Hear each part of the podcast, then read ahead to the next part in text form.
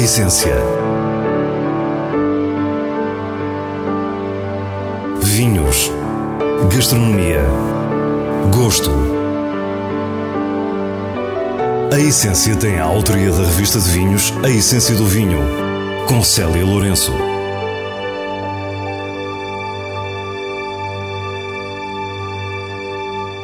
Boa noite.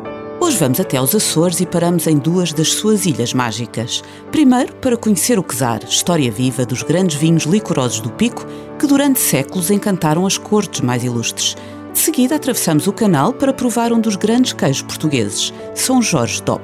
Depois chegam as sugestões semanais e no final temos o prazer da leitura nos vinhos de bolso. Fique para o que é realmente essencial. A Ilha do Pico, nos Açores, tem uma longa história de vinhos que remonta ao século XV com os primeiros colonos. Nessa história existe um vinho único no mundo, com um estilo que quase se perdeu, o chamado licoroso do Pico.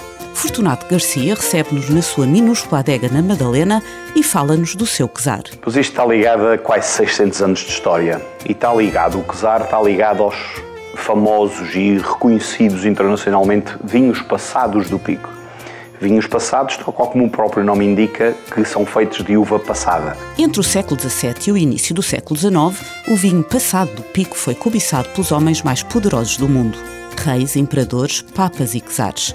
Com a chegada do míldio, do oídio e depois da filoxera, os 12 mil hectares de vinha da ilha foram dizimados e a viticultura quase desapareceu.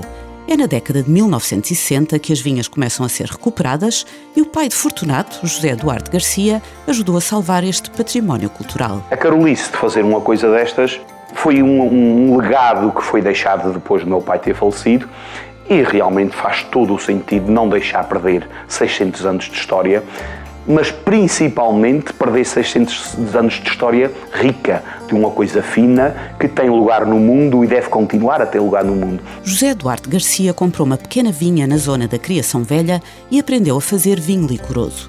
Inspirado na história, chamou-lhe Quesar. Um dos seus maiores legados foi respeitar as práticas do licoroso do Pico, ou seja, não adicionar aguardente, como por exemplo se faz no vinho do Porto e no vinho Madeira e para isso ser possível, tudo começa com a escolha da casta. Segundo todas as experiências que se tem, eh, tem feito, eh, realmente o verdelho e perceber que o verdelho é o pai ou a mãe de, do Arinho dos Açores e do Terrantejo do Pico, portanto é o progenitor de, destas duas castas autóctones, e então eh, é necessário o verdelho, o verdelho é que me atinge graus, quantidades de açúcar suficiente para atingir estas graduações, Sabemos então que o Quesar é um vinho licoroso de verdelho com um álcool natural que pode atingir os 20 graus. Além deste atributo, a casta tem ainda outra particularidade. Pela experiência que se tem, também é o verdelho que tem as leveduras, as tais leveduras loucas que ultra resistentes que fazem estas transformações. Pedimos a Fortunato para voltar um pouco atrás e nos explicar como se faz este vinho. Portanto, é preciso apanhar a uva tardiamente, o que no meio do Atlântico, numa ilha aqui para cima no norte, é uma dor de cabeça a maior parte das vezes. Daí a tal história que, em média, três vezes por década não há quesar, que é os tais intempéritos que nós apanhamos e esperar que depois, ainda por cima de apanhar tardiamente, fazer quantidades reduzidas, que estamos a falar em 6 a 7 vezes menos do que se fosse para fazer produzir um vinho tranquilo, ainda esperar que as leveduras façam o seu, o seu trabalho. O quesar é um vinho de fermentação espontânea, ou seja, não é adicionada qualquer levedura. Daí a escolha do verdelho, uma casta que junta tudo o que é necessário açúcar e as leveduras que têm a capacidade de transformar tanto açúcar em álcool. Essa parte, felizmente, quase sempre fazem, mas lá vem o ano também que amuam, e aí o termo amuar está perfeito, eu acho que amuam é com o dono, não é? Alguma coisa de errado nós fizemos e elas zangam-se e não trabalham, que é o que aconteceu, por exemplo, com 2018, que não vai haver casar e estava tudo preparado e tudo perfeito para, para ser um ano de casar. Gosto de parafrasear meu pai em muitas situações e esta acho que é uma perfeita para dizer que ele gostava-me de dizer, oh, Fortunato, não te zangues, não te chateias, o que escapar é que é nosso. E o quesar é feito assim, o que escapar é que é nosso e vai continuar a ser com esta Carolice, com o objetivo de atingir os mercados de vinho premium, com certeza. Estes vinhos, em relação à geração anterior, ganharam refinamento ainda que pouco ou nada fosse alterado, nem na vinha, nem na adega. A uva passa pela prensagem tradicional, fermentação espontânea, como já vimos, não há aguardentação e o estágio é feito em barricas usadas da família.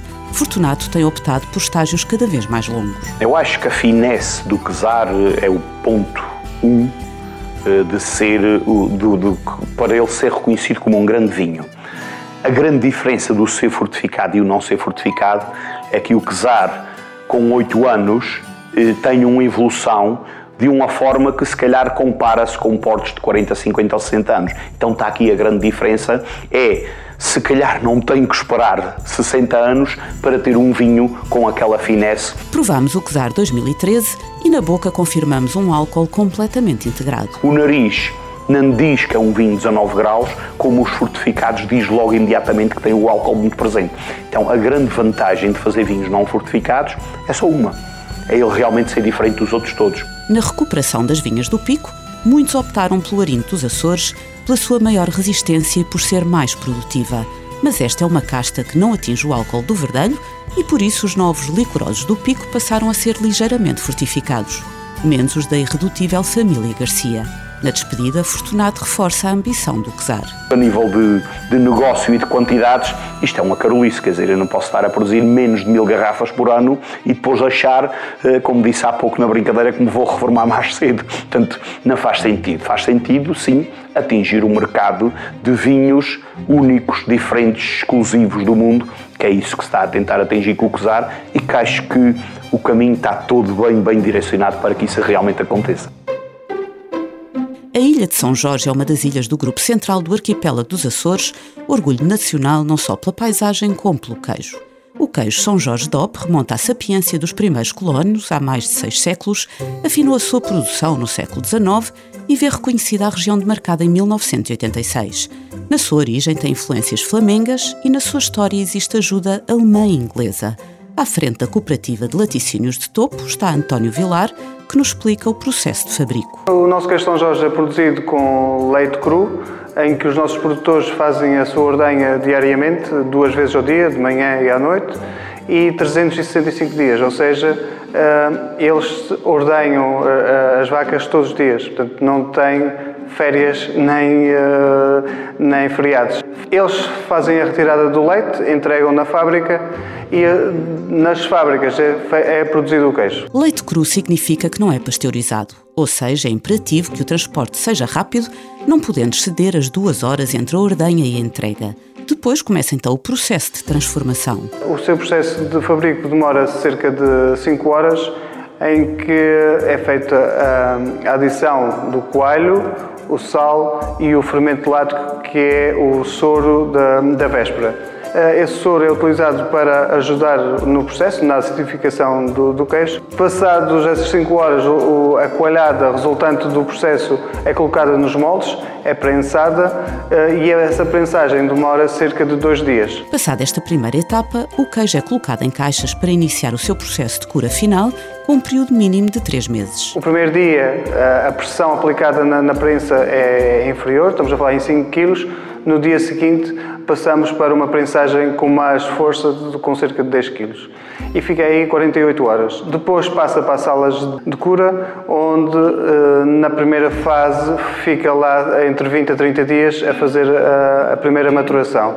Aí ele é virado diariamente e é aplicado o revestimento para a proteção do, do bolor. Um queijo São Jorge DOP tem um formato tipo roda com um peso que pode chegar aos 12 kg, com cerca de 35 cm de diâmetro. Tem consistência firme, pasta amarelada dura ou semidura, ínfimos olhos irregulares e o resultado final deverá ser de textura quebradiça.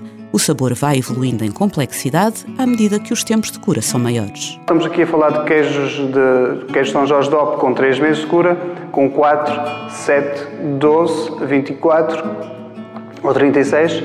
Ah, as características que os diferenciam uns dos outros têm muito a ver com, principalmente, o picante que é, que, que é um sabor característico do nosso queijo.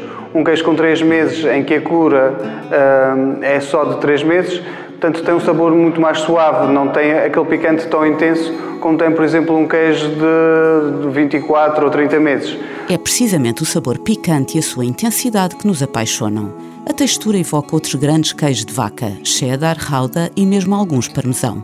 Mas parece que a morfologia acidentada da ilha conseguiu lapidar o sabor do São Jorge DOP com igual temperamento. Tem muito a ver com a questão da, da ilha. Uh, não é à toa que as outras ilhas no passado experimentaram fazer queijos idênticos ao nosso e não, conseguem.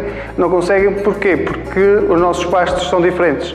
Temos, uh, uh, temos ervas e floras diferentes das outras ilhas. Esses pastos são caracterizados por uma enorme diversidade de ervas que coexistem com gramíneas e leguminosas, e também espécies introduzidas pelo homem para corrigir a enorme acidez dos solos vulcânicos que captam igualmente o azoto atmosférico. Por tudo isto, o leite das vacas de São Jorge é diferente, rico em ômega 3 e iodo, algo único no mundo. Nossa pastagem média, em termos de altitude, anda nos 500 metros. Eh, e, com uma exposição muito grande à salinidade do mar, porque é uma ilha estreita, apanha muito o sal, quer da parte norte, quer na parte sul. E, portanto, isso tudo são características que vão influenciar depois o, o, produto, o produto final. António identifica ainda outro aspecto vital ao principal sabor deste queijo. Outro fator muito importante também para o picante é o fato de estamos a falar em leite cru, enquanto que os outros queijos de ilha, os queijos de ilha são produzidos com, uh, com leites pasteurizados, o, nosso, é, o queijo São Jorge DOP é produzido com leite cru. E, portanto, esse leite cru, o facto de não ser tratado termicamente, é, é, claro que tem e desenvolve, associado à questão da pastagem, é, tem todas essas características que o distinguem dos outros queijos. Em jeito de epílogo, voltamos à vizinha Ilha do Pico. Escolha o licoroso quesar com um queijo São Jorge DOP com 24 meses de cura e experimente o mais feliz casamento. Uma relação que parece evidenciar a origem vulcânica dos dois, com a potência do queijo a encontrar o aconchego necessário na untuosidade do vinho. Não se vai esquecer.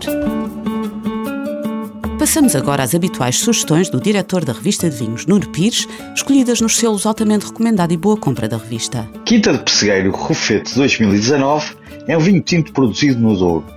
De cor aberta, como é normal na casta, irradia frescura intensa, taninos com garra e acidez suculenta, energia e volume, com o lado mais vegetal, enquadrado e a acrescentar caráter. Um vinho altamente recomendado.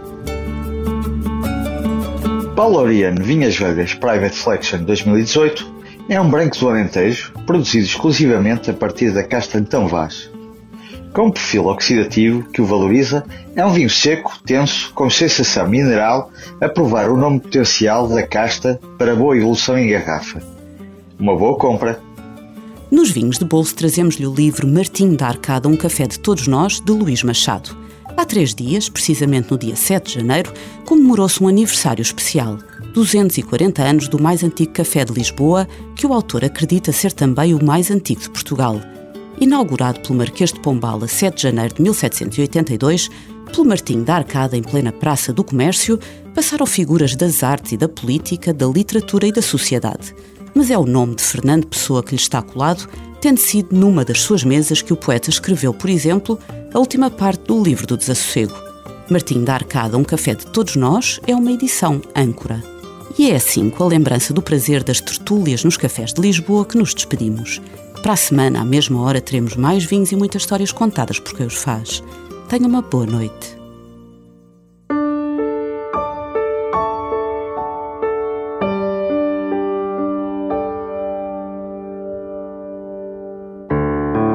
Essência. Vinhos. Gastronomia.